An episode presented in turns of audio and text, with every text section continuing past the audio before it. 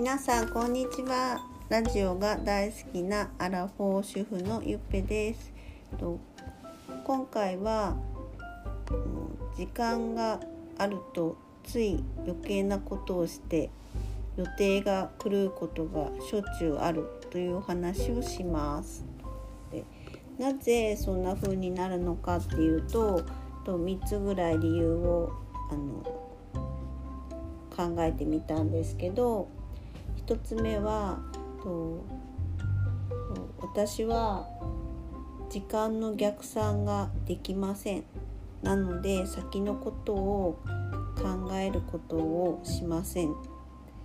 で2つ目がの習慣化が苦手なのでスケジュール通りに動けませんと。で3番目が目の前のしたいことにしか興味が湧かないからなんかそっちにすぐ飛びついちゃいますと。ね、すごいもうめっちゃこれなんかダメな人間って感じですよね。でなんか例えば8時にお風呂入ろうって決めててもなんか面白いテレビあったらもう全然普通に見ちゃうし調べたいこととかがあったらずっとネットサーフィンしたりしててなんかもう気づいたら夜の9時みたいなことはしょっちゅうあります。そうでねあの今日もあの夕方時間がねちょっと余裕があったんでのんびり夕食の準備してたんですけどあの夕食のねあの今日の料理は作り終えたのになんかこうつい時間あるから追加でいろいろ作っちゃって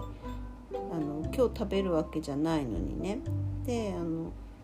今しなくていいのになんかそうそういうことやっちゃうから気づいたらそのそう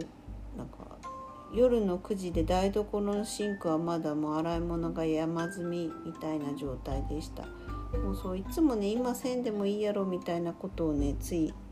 してしまいます。基本なんかそう料理は好きなんですよね、まあ、子供に作るのは苦手ですね。そう好き嫌いあるのとあとまあ食物アレルギーがあるからなんか自由に作りたいものをねとか食べたい料理なんか作れないのがもうめんどくさいなって感じです。そうなんかまあでももそのねなんか今日もその料理今日食べない料理をね作ってた時間もねま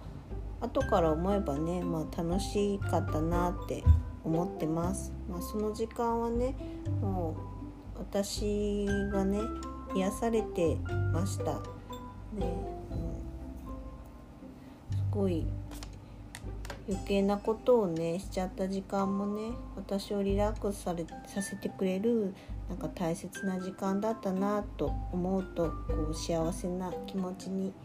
なるのでのおすすめです。何が？そうそうななんだろうこう自分に優しくするのはおすすめですよという お話です。はいあの最後まで聞いていただきありがとうございました。とみんな家事とかちゃんとあれかな？スケジュール通りにやってんのかな？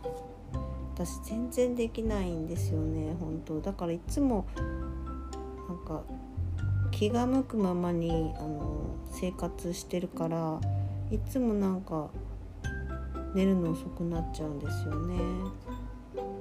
ちゃんと時間通りにやってる人とか毎日こうルーティーンの家事やってる人とかも本当すごいなって思っちゃうもうそういう YouTube ばっか見てる時もあったけど私にはできないと思って挫折しました。はい、そんな私のダメダメなあの